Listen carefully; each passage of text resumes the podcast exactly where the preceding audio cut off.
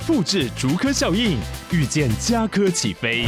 嘉义花园造镇新案 AI 世界城隆重登场，马上把握与嘉科最近的距离。嘉义科学园区无人机产业聚落，华泰名品城打造高铁 Outlet，故宫南院长庚医院县府生活圈 AI 世界城二到三房抢先预约零五三七一七五五五。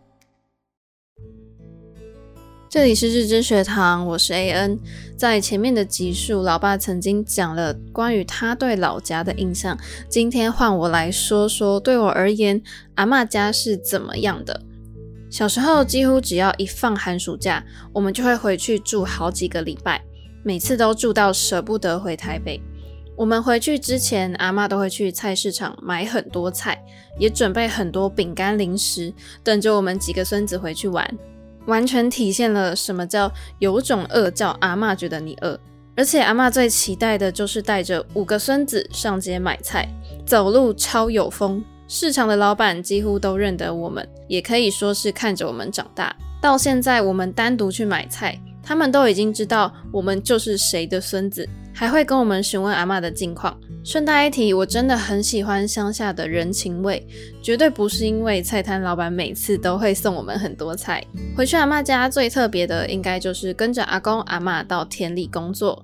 阿公会带着我们去看他种的菜，告诉我们这是什么菜，什么时候可以收成。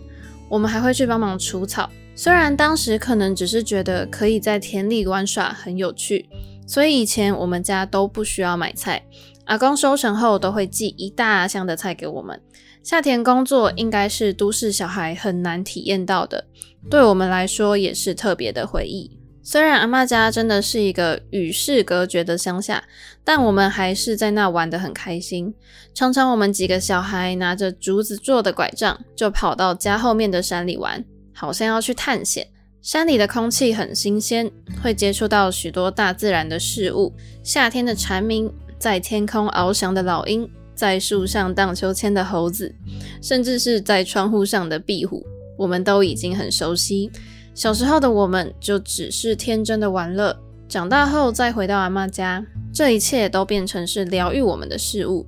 坐在庭院中，感受徐徐的山风吹来，在都市的繁杂好像都不见了。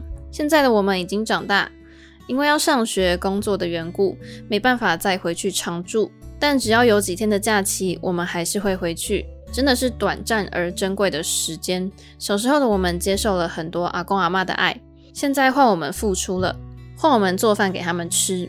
就像双十连假回去前，我们去超市还有市场采买，装了满满的一大箱食材要回去煮给他们吃。其实也是借此感谢小时候他们对我们的照顾。讲到这里，我真的已经开始期待下一次假期了。希望对你们有帮助，我们下回见，拜拜。